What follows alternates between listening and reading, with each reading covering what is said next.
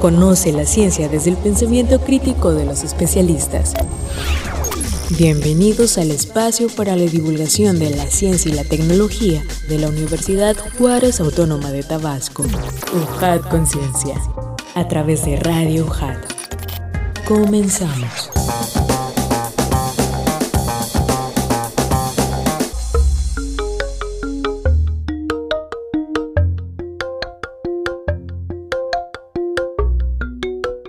Hola amigos, ¿cómo están? Sean bienvenidos una vez más a este espacio de ciencia de la Universidad Juárez Autónoma de Tabasco. Sean bienvenidos a UJAT Conciencia. Soy Adrián de Dios y acompáñenos en este programa donde estamos transmitiendo a través de Radio UJAT 107.3 FM Voz Universitaria y en internet en radio.ujat MX. Los saludamos desde Avenida Universidad Sin Número, Zona de la Cultura, Colonia Magisterial, Villahermosa, Centro Tabasco, código postal 86040, nuestras siglas XHUJAT. Bienvenidos en este miércoles 6 de octubre de 2021, donde este programa es una producción original de la UJAT, de la Secretaría de Investigación, Posgrado y Vinculación y realizado por la Dirección de Difusión y Divulgación Científica y Tecnológica. Y como saben, agradecemos siempre el apoyo que nos permiten las divisiones académicas por brindarnos las facilidades para contactar a nuestros investigadores que tenemos aquí en el panel en el programa que nos comparten su conocimiento. Le damos las gracias a la División Académica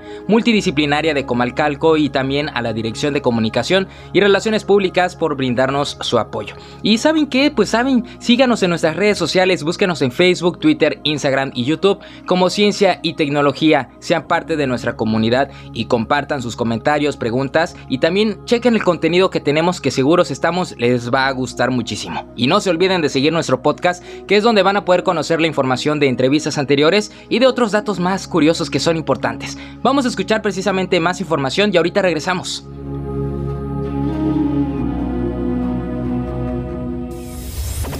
David Julius y Arte Patapoutian obtienen el Nobel de Medicina 2021.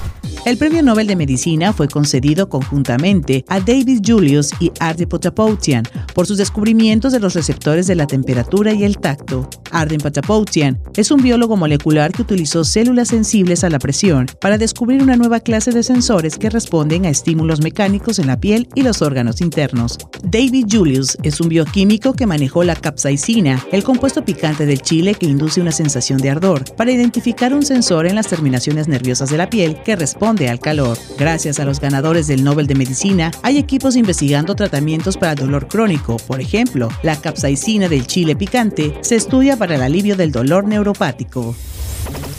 Tres científicos de Japón, Alemania e Italia comparten el Premio Nobel de Física. Por sus estudios del clima y el calentamiento global, el Premio Nobel de Física reconoció la labor de tres científicos de Japón, Alemania e Italia, Shukuro Manabe y Klaus Halsemin fueron premiados por su trabajo en el modelado físico del clima de la Tierra, la cuantificación de la variabilidad y la predicción fiable del calentamiento global. La segunda mitad del premio se otorgó a Giorgio Parisi, de 73 años, por el descubrimiento de la interacción del desorden y las fluctuaciones en los sistemas físicos desde escala atómica a planetaria. Evitar el calentamiento global implicará reducir en 45% las emisiones de dióxido de carbono para 2030, reporte informe de la ONU.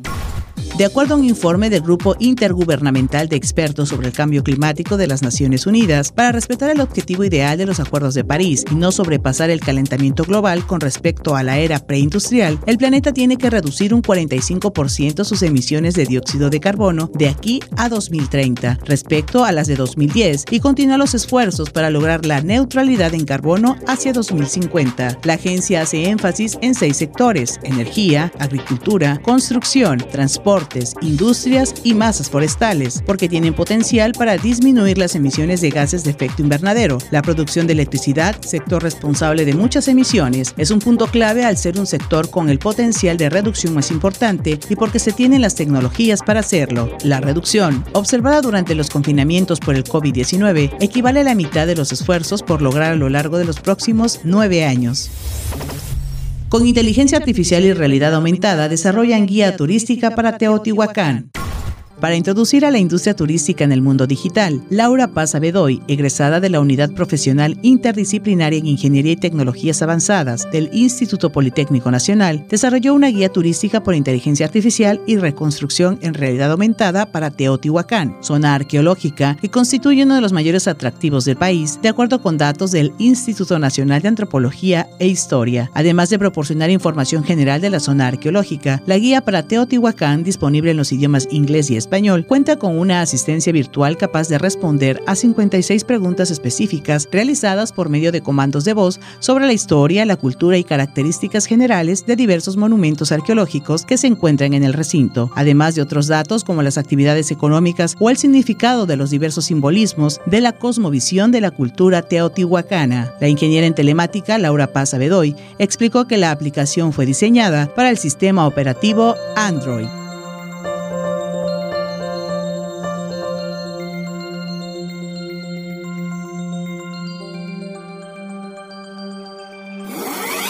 Encuentra más contenido en redes sociales.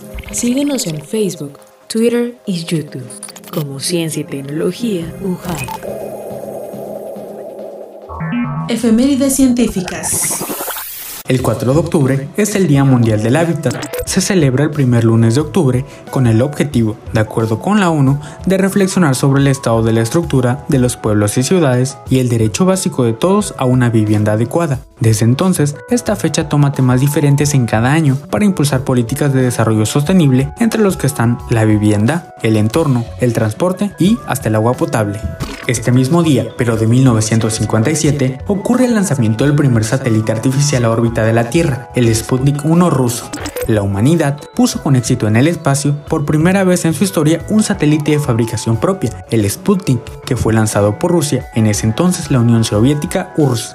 El 5 de octubre del 2011 fallece Steve Jobs, cofundador y presidente ejecutivo de Apple Inc. y máximo accionista individual de Walt Disney Company. El enigmático, reservado y visionario Steve Jobs murió a los 56 años. Su contribución al mundo tecnológico lo convierte en uno de los grandes innovadores de los últimos años y en un transformador de la industria. También, el 5 de octubre es el Día Mundial de los Docentes. Este día se conmemora el aniversario de la suscripción de la recomendación de la OIT y la UNESCO relativa a la situación del personal docente. Esta recomendación establece criterios de referencia en cuanto a los derechos y responsabilidades del personal docente y normas para su formación inicial y perfeccionamiento, la contratación, el empleo y las condiciones de enseñanza y aprendizaje. El 6 de octubre de 1997, el biólogo estadounidense Stanley B. Prisoner consigue el premio Nobel en medicina por su hallazgo de los priones, un nuevo género de partículas proteicas que actúan como agentes patógenos transmisibles. Los priones se caracterizan por producir enfermedades que, en general, afectan al sistema nervioso central. El 7 de octubre de 1851 es concluida la instalación de la primera línea telegráfica entre la Ciudad de México y Puebla.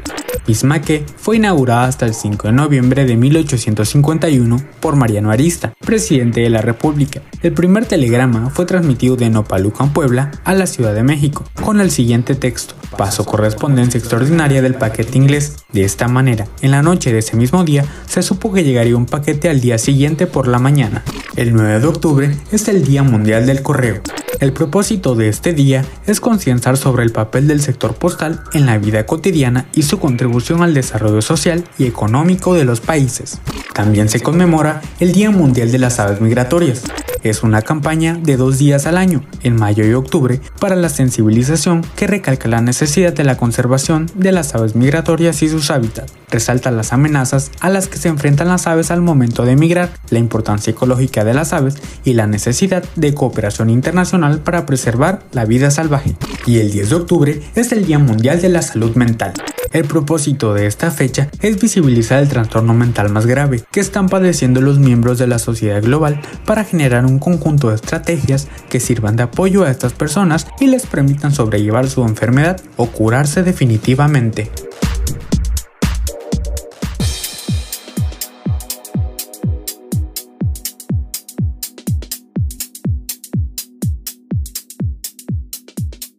Muchísimas gracias auditorio por continuar con nosotros en Ojat Conciencia y toca el turno de presentarles a nuestra invitada. Nos llena de muchísimo gusto porque es profesora e investigadora de la División Académica Multidisciplinaria de Comalcalco. Le damos la bienvenida a la doctora Nancy Patricia Gómez Crisóstomo, quien nos va a acompañar durante ese programa. Doctora, bienvenida, ¿cómo le va? Muy bien, muchas gracias. Este, muy contenta y muy agradecida por la invitación, por esta oportunidad de platicar con todos ustedes y de darles a conocer pues los proyectos que realizamos en esta división académica. Claro que sí, doctora. Será un espacio y, y, más bien será una entrevista muy entretenida, muy interesante. Y les voy a platicar un poco de la trayectoria de nuestra invitada. La doctora Gómez es técnico auxiliar nutriólogo y técnico en histopatología por la Escuela Nacional Preparatoria. Es médico cirujano y doctora en ciencias biomédicas por la Facultad de Medicina de la UNAM. Tiene una amplia trayectoria en el ámbito profesional, desde ayudante de profesor asignatura a profesor asignatura en la Facultad de Medicina de la UNAM y actualmente es profesora investigadora de la DAMC. Es investigadora nacional nivel 1, forma parte del Sistema Nacional de Investigadores y pertenece al cuerpo académico Investigación Biomédica de Enfermedades Metabólicas e Infecciosas. Tiene más de 10 publicaciones indizadas. Ha participado en diversos congresos nacionales e internacionales, como el Annual Meeting of the Society of Neuroscience, Congreso Internacional Academia Journals, Congreso Nacional de Ciencias Fisiológicas, entre otros. La doctora Gómez también ha impartido diferentes cursos en relación a biología celular, diagnóstico clínico, fisiopatología y más. Ha dirigido tesis de licenciatura y posgrado. Cabe señalar que la doctora Nancy también ha logrado recibir el apoyo para la realización de proyectos con fondo CONACID, PTC y PFI, y por ello que nos llena de muchísimo gusto que nos acompañe en ese programa y el tema que estamos desarrollando es el síndrome metabólico como un factor de riesgo para el deterioro de la memoria. Del proyecto Estudio de los efectos del síndrome metabólico sobre la función de la barrera hematoencefálica, mecanismos moleculares que contribuyen al desarrollo del Alzheimer. Doctora, vamos a escuchar una pequeña cápsula de introducción y ahorita regresamos con usted para que nos platique más de este tema. El síndrome metabólico como un factor de riesgo para el deterioro de la memoria. El síndrome metabólico, SM, se define como la presencia de tres o más alteraciones del metabolismo, de las que se destacan la obesidad central, la hiperglicemia, la resistencia a la insulina y la hipertensión arterial. México ocupa los primeros lugares en obesidad y sobrepeso a nivel mundial, tanto en niños como en adultos. Estas condiciones son sumamente importantes ya que predeceden al desarrollo de SM. Investigaciones recientes señalan que las alteraciones que caracterizan al SM deterioran la función vascular y son un factor de riesgo preponderante para el desarrollo de la enfermedad de Alzheimer. Otros trabajos también han demostrado que en el SM se altera el metabolismo energético, aumenta la producción de especies reactivas de oxígeno y la respuesta inflamatoria crónica, las cuales contribuyen a la disfunción de la barrera hematoencefálica y por lo tanto al desarrollo de enfermedades neurodegenerativas.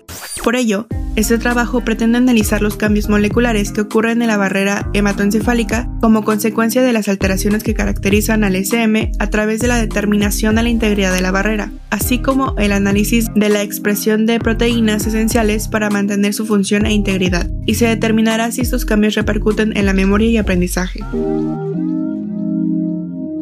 Y bueno, auditorio, muchísimas gracias por continuar con nosotros y vamos a conocer y comprender más sobre este tema que tiene muchísimos conceptos interesantes. Vamos partiendo desde, lo, desde los inicios de este proyecto, ¿no, doctora? Platíquenos, ¿cómo surge el interés por desarrollar, por investigar este tema? Adelante. Muy bien, muchas gracias, agradezco mucho tu presentación y pues nuevamente estamos aquí para compartir.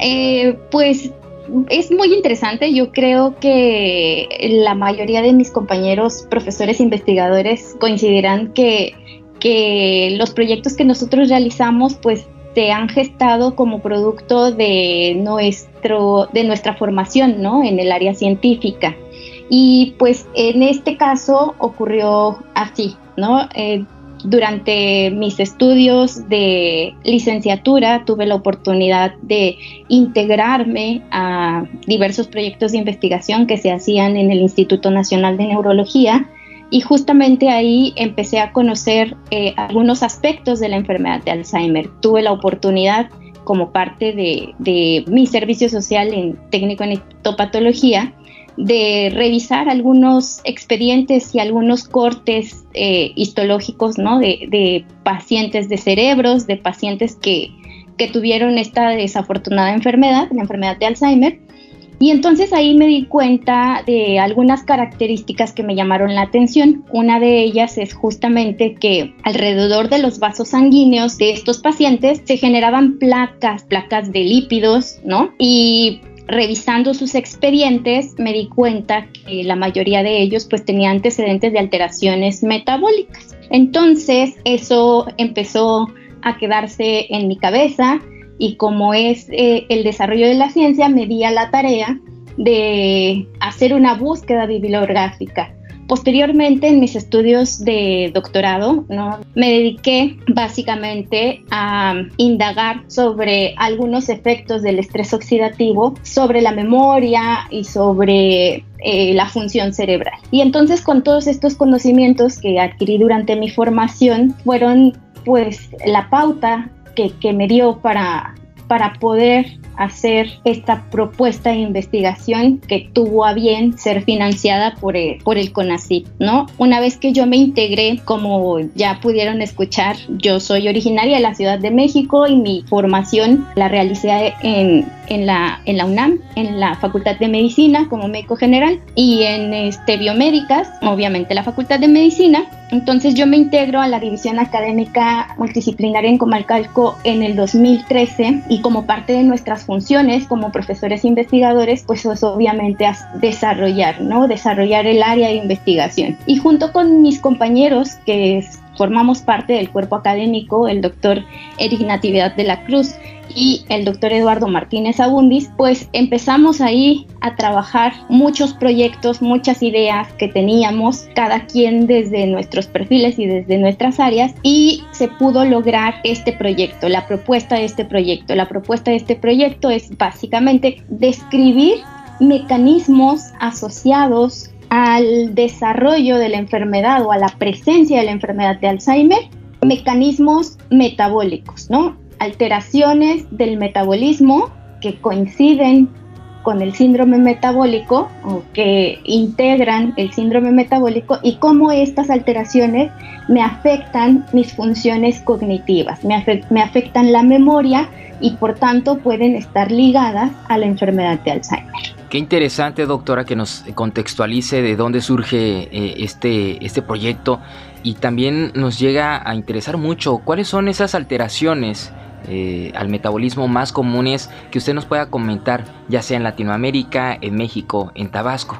Pues como ya sabemos, no, no es desconocido, creo que es de dominio público que la obesidad es un problema muy serio, ¿no? Un, problema que nos aqueja no solamente en México, sino a nivel mundial, que antes de que llegara esta pandemia del COVID, pues justamente, ¿no? La denominábamos la pandemia del mundo. La, la obesidad es una alteración es una enfermedad que, que, no muchas veces se concibe como tal, ¿no? Realmente es una enfermedad que debe, como todas las enfermedades, ser diagnosticada y tratada.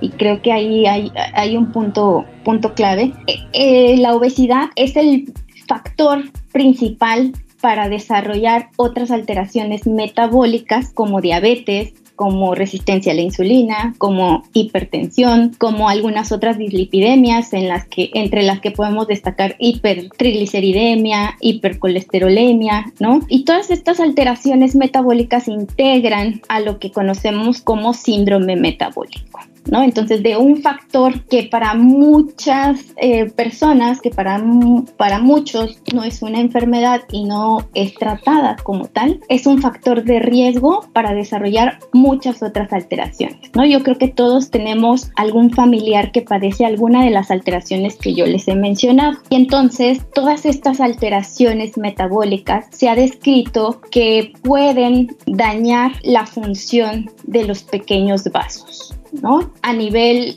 de diferentes órganos, ¿no? A nivel del corazón, a nivel del riñón, a nivel del ojo y sobre todo eh, nuestro interés es evaluar cómo todas estas alteraciones metabólicas generan un daño a nivel vascular, específicamente en el cerebro y más específicamente en una región que se llama hipocampo. Esta región del hipocampo ejerce funciones importantes para la memoria, es decir, todo lo que nosotros aprendemos y memorizamos se aloja en esta pequeña región de nuestro cerebro que se llama hipocampo y casualmente es una de las regiones más vascularizadas. Se sabe o se ha descrito que niveles elevados de glucosa generan estrés oxidativo o generan cambios a nivel de procesos inflamatorios y que todo esto eh, sumado a otras alteraciones o de manera independiente puede alterar la permeabilidad de mis vasos sanguíneos a nivel cerebral. Y esto es mm, delicado porque sustancias que no deberían de atravesar o incluso células como algunas células inmunes que no deberían de ingresar a mi tejido cerebral pueden ingresar y pueden generarme daño a nivel de estas estructuras. Doctora, ¿cuál es el escenario en México y en Tabasco ante esta situación? Y, usted nos menciona que en su estudio tratan de esta demencia del Alzheimer. Pues estadísticas para, para como tal el Alzheimer eh, a nivel estatal no, no hay, ¿no? Sin embargo, se sabe que la enfermedad de Alzheimer es la demencia más común a, nivel mundial y obviamente a nivel nacional, ¿no? Que es una alteración que se asocia a la edad y que justamente en esto radica su importancia, ¿no? Porque antes se, se, sabía que el principal factor de riesgo era la edad. Pacientes por arriba de 65 años, entre más edad tenía, o más edad presentan los pacientes, más probable es que desarrollen algún tipo de demencia. ¿Cuál? La Alzheimer. Sin embargo, ahora se sabe que no solamente la edad es un factor de riesgo, sino que hay otros como estos que acabamos de mencionar que pueden estar ligados. Estadísticas en realidad de la enfermedad no hay, pero sí hay estadísticas y las conocemos todos, ¿no? Sobre la obesidad, sobre el síndrome metabólico. De hecho, sabemos que la Organización Mundial de la Salud pues eh, nos, nos pone o estamos, ¿no? De acuerdo a las estadísticas de esta organización, estamos en los primeros lugares de obesidad en adultos e incluso obesidad infantil, ¿no? Y pues esto es muy relevante porque tenemos que incidir en los tratamientos y en la prevención de este tipo de enfermedades para poder prevenir otras comorbilidades, ¿no? Eh, no solamente enfermedades del corazón, antes se creía que no tenía un impacto sobre la función del cerebro, ¿no? Y que esta función estaba, el impacto no llegaba hasta hasta estos tejidos. Ahora se sabe que es muy relevante, que no afecta directamente al cerebro, pero que afecta a través de estructuras vasculares que denominamos o conocemos como barrera hematoencefálica. Qué impresionante, doctora, y sobre todo la parte de la prevención, que debemos ya adaptar esa palabra más, más seguido a nuestra vida, ¿no? Así que, pues vamos a seguir platicando y nos quedábamos con un concepto muy interesante, doctora. Esa función de la barrera hematoencefálica que se relaciona con su estudio. Adelante. Pues la barrera hematoencefálica es una estructura vascular que le confiere cierta, cierto privilegio o genera un nicho dentro del sistema nervioso, ¿no?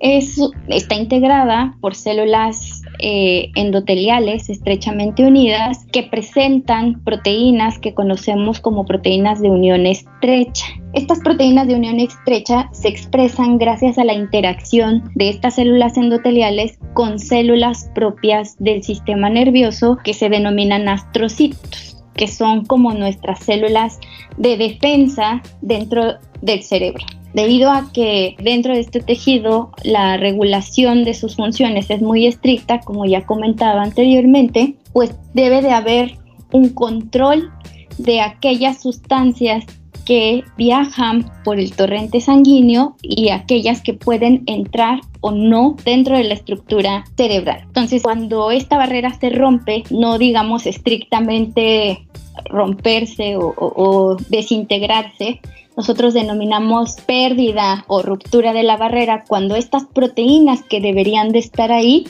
ya no están o no están ejerciendo su función. Estas proteínas se denominan proteínas de unión estrecha. Y entonces nuestro estudio se ha basado en estudiar a través de un modelo murino, es decir, a través del desarrollo de un modelo de síndrome metabólico en ratas, el efecto que tienen estas alteraciones metabólicas como puede ser la obesidad, como la diabetes, la hipertensión o la hipertrigliceridemia en la expresión de estas proteínas a nivel de la barrera hematoencefálica y que esto se traduce en una alteración fisiológica, es decir, aumenta la permeabilidad, sustancias que no deberían de atravesar el cerebro, hemos demostrado a través de, de experimentos que pueden ingresar y generarme un daño o generarme un proceso inflamatorio. Y también les hacemos pruebas de memoria tenemos pruebas conductuales a estos, a estos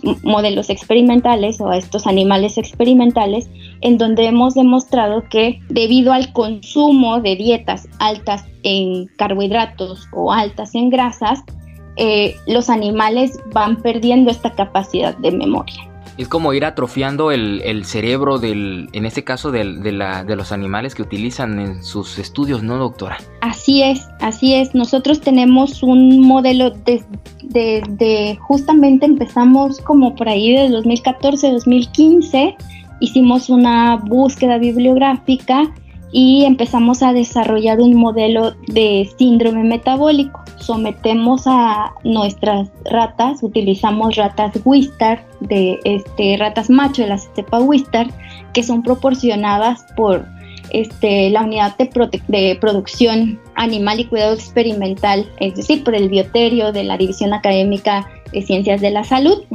este, ahí nos proporcionan nuestros animales de experimentación y les damos durante 12 meses a consumir dietas altas en sacarosa. Nosotros cuando hablamos, digamos, de manera coloquial, o este, divulgamos esto a público en general, hagan de cuenta que les damos a beber Coca-Cola, ¿verdad? Nuestra solución de sacarosa es una solución que tiene 30% de azúcar y en lugar de agua, estas ratitas lo único que beben es esta solución de sacarosa. Y tenemos otro grupo, en lugar de sacarosa le damos solamente alimento con grasa. Es un alimento, es como si nos comiéramos este fanuchos todos los días, ¿verdad? Les digo a mis alumnos. Entonces, igual les damos una dieta alta en grasa este, al 30%. Nosotros hacemos o elaboramos el alimento a partir del, del alimento estándar que consumen las ratas, hacemos una mezcla con manteca y como si hiciéramos galletitas, volvemos a hornear el alimento y se los damos a, a ingerir a estas ratitas durante diferentes tiempos. El tiempo más, más prolongado al que sometemos a estas ratitas son 12 meses, es decir, un año de tratamiento.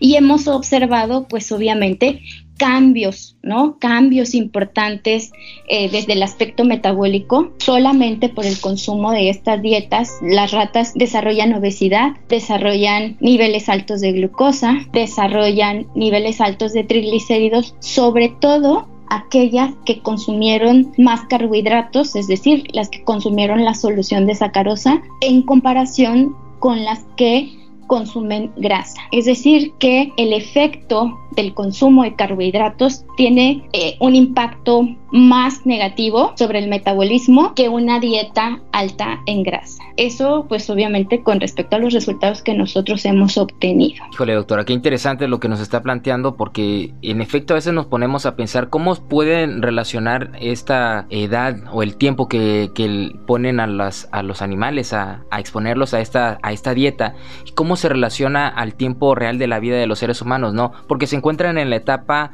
experimental todavía en este estudio, ¿no? No, eh, en realidad ya es un proyecto que básicamente está concluido, estamos en los últimos detalles, este proyecto inició en el 2016, ¿no? Entonces ya llevamos varios años eh, trabajando con este modelo. Y bueno, sí es muy interesante, mm, quizá 12 meses, ¿no? Este no tendría, o parecería que no es un impacto tan grande, ¿no? Para, para los humanos, pero digamos que en la vida de las ratitas, debido a que tienen un metabolismo muy acelerado, este, su esperanza de vida o se dice que estos animales viven eh, máximo dos años, ¿no? Entonces nosotros tomamos o iniciamos el consumo de las dietas desde que son recién destetadas, es decir, después de que son alimentadas de, la leche de su mamá a los 21 días de nacidas, empezamos con la dieta alta en grasa y alta en carbohidratos y durante 12 meses, es decir, hasta que son ya son adultas, ¿no? Para los 12 meses hemos tenido diferentes cortes que tenemos muchos otros proyectos, como ya les había comentado, pues trabajamos en, en un cuerpo académico y trabajamos en conjunto. ¿No? Entonces, el doctor Eduardo este, Martínez, eh, también trabaja con, el modelo, él explora cosas eh, cardiovasculares, pero este, nosotros hacemos cortes o hemos tenido cortes a los 8 meses, a los 10 meses y a los 12 meses, ¿no? Y entonces vemos que las dietas se comportan de manera diferente con respecto al tiempo y con respecto al tipo de dieta que están consumiendo. Obviamente se presentan los efectos más representativos a los 12 meses que a los 8, ¿no? Digamos como una manera de dar un seguimiento y observar en qué momento este, empiezan a desarrollar estas alteraciones. Es súper evidente eh, que desarrollan obesidad, a lo mejor no visualmente, no, no en cuanto al peso, y eso también es algo que pasa eh, con las personas. Nosotros medimos algo que conocemos como índice de masa corporal, pero no ya está demostrado que el índice de masa corporal no es una medida muy exacta para determinar obesidad en algunos tipos de personas, ¿no? Entonces en estas ratitas lo que nosotros hemos visto es que no cambia su peso con respecto al control, pero cuando hacemos una disección de su tejido adiposo presentan mayor cantidad de grasa visceral, ¿no? Y eso es un factor de riesgo para desarrollar muchas otras alteraciones igual que en los humanos, ¿no? También ya se ha descrito, hay mucha literatura al respecto en donde la grasa visceral, ¿no? La grasa que se acumula a nivel abdominal genera eh, alteraciones o son factores de riesgo muy importantes para otras alteraciones metabólicas. Y en este caso, en su estudio, doctora, ¿cómo logran asociar eh, con las enfermedades, en este caso del, del Alzheimer, ¿cómo, cómo es esa interacción? De estos resultados o cómo los prevén ustedes? Ah, ok. Eh, como ya había comentado anteriormente, eh, la estructura que se daña en los pacientes o que se ha descrito que recibe el mayor daño o donde se genera el daño es el hipocampo. Esta región eh, cerebral se encarga de procesos de memoria y aprendizaje y es ahí en donde empiezan las alteraciones propias de la enfermedad de Alzheimer. ¿Cuáles son estas alteraciones? Principalmente acumulación de una proteína que se llama beta amiloide y de otra proteína que se llama tau. Estas dos proteínas me generan lesiones en, eh, en esta región cerebral y estas lesiones me van a generar un daño inflamatorio y muerte de las neuronas. A mayor muerte de las neuronas, pues menor va a ser la capacidad para aprender y memorizar. Es de este es conocido o se sabe pues que la enfermedad de Alzheimer se asocia con el con la falta de memoria, ¿no? Este todas las personas digamos este cuando empiezan a perder la memoria es así como, "Ah, ya tengo Alzheimer", ¿no? ¿Por qué? Porque esta demencia se caracteriza justamente por la pérdida de la memoria. A nivel de nuestro modelo, nosotros hemos evaluado eh, experimentos conductuales que se encargan justamente de evaluar la memoria. ¿Qué tipo de memoria? Porque tenemos muchos tipos de memoria, principalmente la memoria espacial, ¿no? Eh, sometemos a nuestros animales de experimentación a nadar en una tina, en donde ponemos una plataforma de escape y entonces le vamos señalando a través de diversas este, figuras en donde se encuentra la plataforma. primero le enseñamos que tiene una plataforma de escape para que ella nade y la encuentre y después le retiramos las señales con la finalidad de que si ella aprendió va a saber en dónde buscar la plataforma.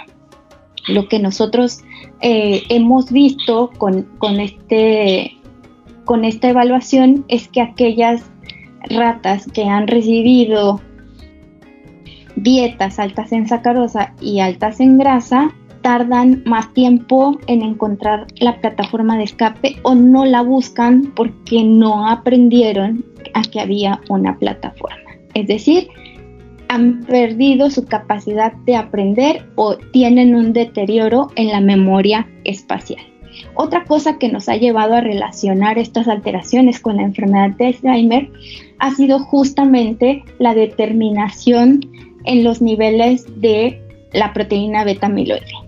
La proteína beta amiloide es una proteína que tenemos todos, es una proteína que tiene funciones normales y que eh, no se conoce a ciencia cierta, en, eso estamos muchas gentes que nos dedicamos a, esto, no se conoce eh, cuál es la causa de una sobreproducción o una falta en la eliminación de esta proteína. Cuando esta proteína se encuentra en grandes cantidades dentro del cerebro, empieza a formar estructuras oligoméricas, es decir, se empieza a unir eh, entre sí para formarme eh, estas lesiones que se llaman placas amiloideas, que no pueden ser removidas del cerebro por ningún tipo de célula y que generan otro daño que es la inflamación. ¿Qué hemos visto nosotros en nuestro modelo? Pues que estas ratitas que han, que han sido sometidas a estas dietas hipercalóricas incrementan la producción de esta proteína amiloide. Entonces eso nos lleva a sugerir que eh, existen o se están generando cambios dentro de esta región del hipocampo que inducen una sobreexpresión de esta proteína que pudiera llevarnos a explicar el deterioro en la memoria. Híjole, doctora, qué interesante lo que nos está compartiendo y además que muchos de ustedes, colegas, están trabajando en este mismo sentido. ¿Y cuáles son esos, esos siguientes retos? ¿Cuáles son esos siguientes, siguientes pasos que ustedes visualizan en esta investigación?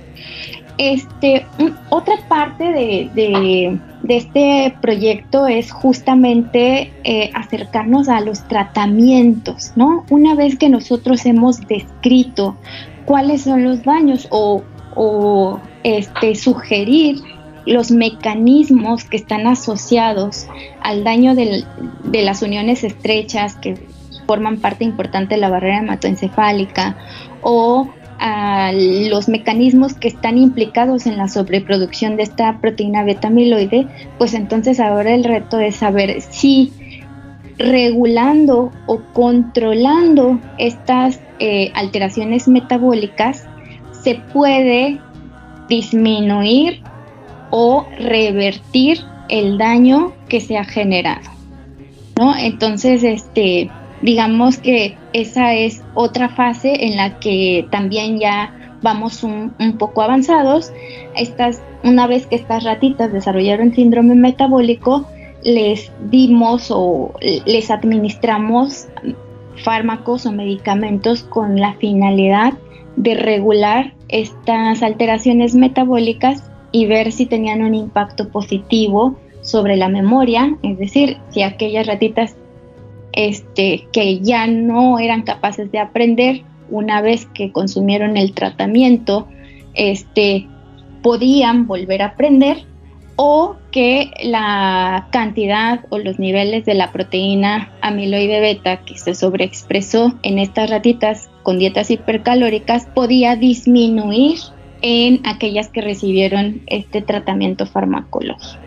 Wow, doctora, qué, interesante. ¿Cómo pudiéramos dimensionar entonces en el caso de que puedan aplicarlo eh, en, humanos esta, esta misma situación que nos están planteando en este estudio? Pues obviamente lo que nosotros hacemos es generar conocimiento ¿no? A través de estos modelos para poder desarrollar estrategias de prevención, ¿no? Para poder eh, ir de la mano y entender mejor qué es lo que pasa en, esta, en este tipo de padecimientos, ¿no? Y como ya había mencionado también, que entendamos que la obesidad es un problema serio y que es una enfermedad, ¿no? Que muy pocas veces se considera como tal. Es como, ah, bueno, pues sí, soy y, no tiene ninguna eh, implicación en mi salud, ¿no? Pero sí, la obesidad es el factor que va a desencadenar todas estas alteraciones metabólicas y saber que si yo tengo estas alteraciones metabólicas y no las controlo, que si yo ya tengo diabetes, que si yo ya tengo hipertensión o algún tipo de dislipidemia, es muy importante que yo tenga un control de metabólico adecuado para disminuir el daño a nivel vascular y con ello disminuir el riesgo de padecer este tipo de enfermedades. ¿No? Entonces no es como que realmente podamos extrapolarlo o hacer alguna fase experimental con humanos, sino más bien es extrapolar estos datos o estos conocimientos que nosotros eh, generamos a través de modelos para saber la importancia y saber las consecuencias de que tiene un descontrol metabólico. Esto eh, platicaba justamente eh, este, con mis alumnos de, maestría, ¿no? Que tiene un impacto muy grande porque ahora lo que puede ocurrir es que si yo iba a desarrollar Alzheimer cuando tuviera 70 o cerca de los 80, ¿no? Si, si, si, llego a esa edad, si yo tengo una condición metabólica, ese tiempo se va a reducir.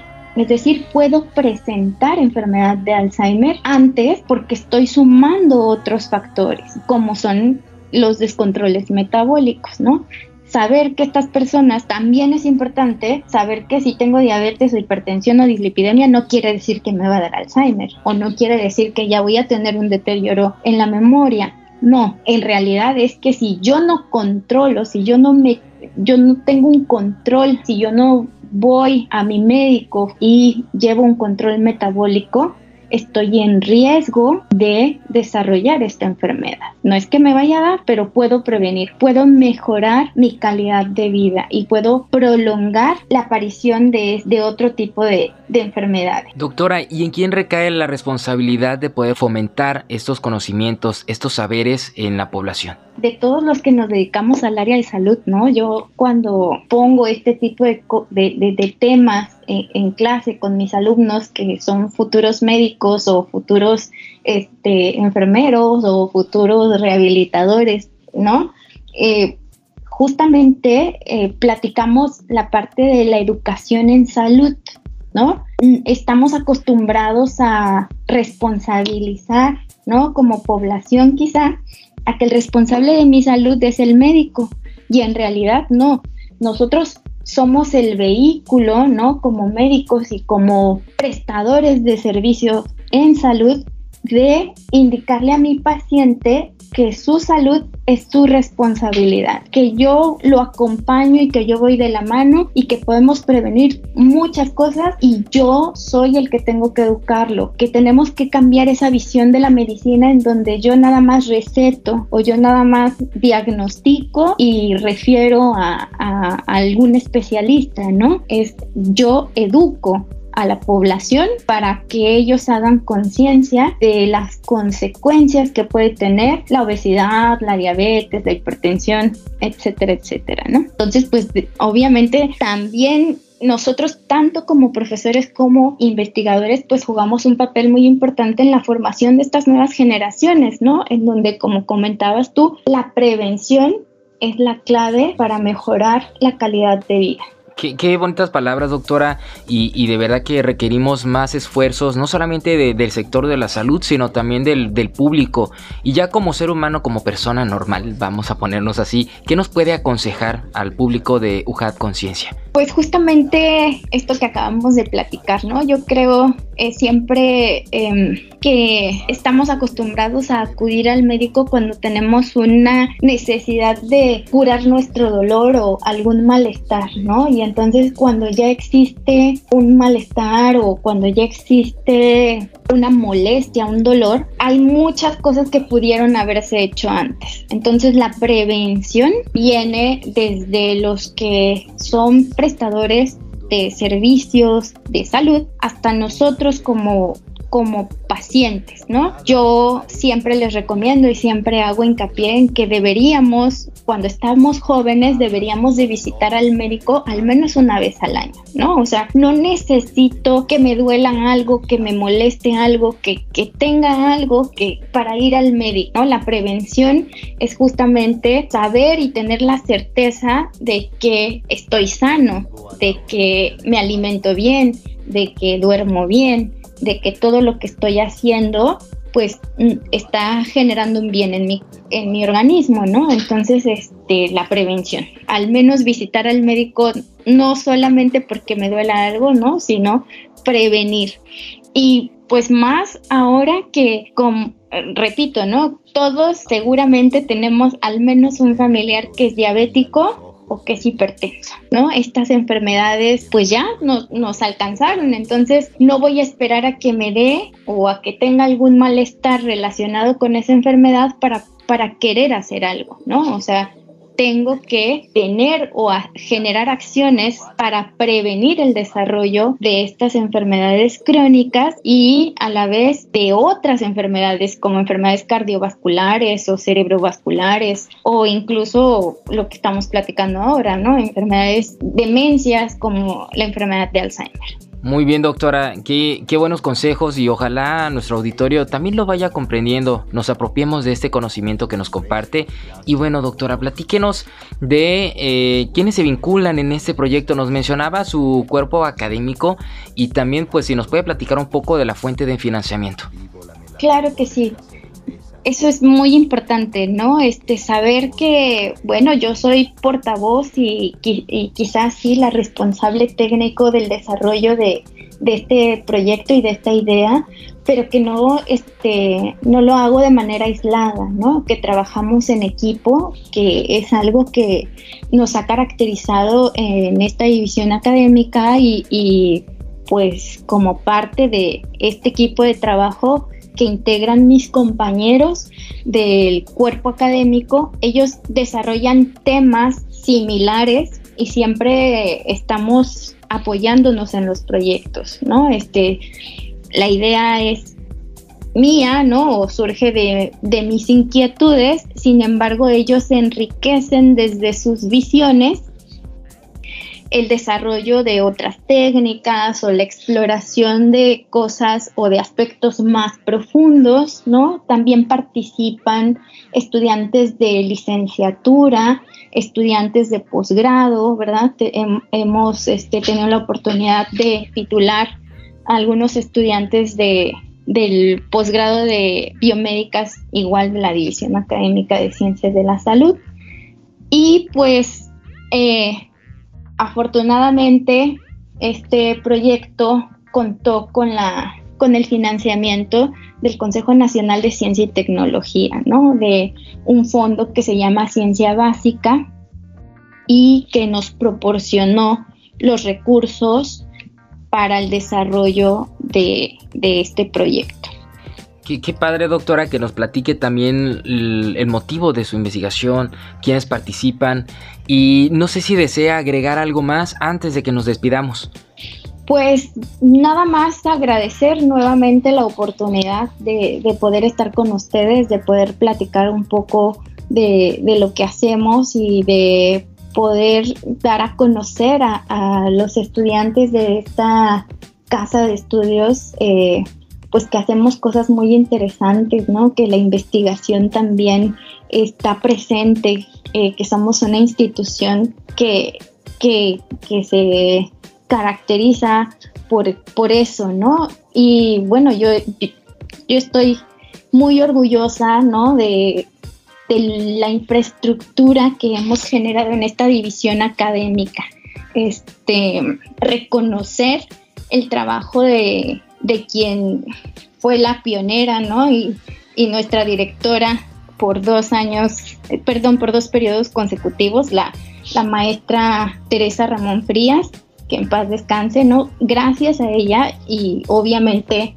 a las gestiones que también nuestro director actual, el maestro Hugo Adrián Barjao Madrigal, este, ha realizado, pues tenemos un edificio de investigación, que no es por presumir, ¿no? Pero que la verdad es que está, tiene muy buena infraestructura, que podemos hacer cosas de cultivo celular, este, biología molecular, nuestros modelos experimentales en, en animales, este, tenemos una sección de histología, ¿no? Que pues obviamente es, muy fuerte. Este, generamos eh, experimentos a, diferentes niveles y, y pues para muchos es como sorprendente, ¿no? Estamos acá casi, casi eh, a, un ladito de la selva y a nosotros nos gusta mucho porque nuestro laboratorio está cerca de los monos aulladores y ya luego por las tardes este, los escuchamos por ahí y pareciera que de afuera no te imagin no se imaginarían, ¿no? La cantidad de cosas y la cantidad de, infraestructura que tenemos para desarrollar estos proyectos gracias nuevamente repito, al trabajo en equipo, ¿no? Y a la confianza que, que la maestra Teresa Ramón Frías y, y a la visión que tuvo para, para que se pudiera desarrollar esta área que es muy importante en todas las universidades. Así es, doctora, y qué gusto escucharla con esta misma emoción para motivar a más estudiantes, al auditorio que se interese en conocer más sobre estos temas y también, ¿por qué no?, que se animen a estudiar en la División Académica Multidisciplinaria de Comalcalco o en cualquiera otra de nuestras divisiones. Muchísimas gracias, doctora. Gracias a ustedes.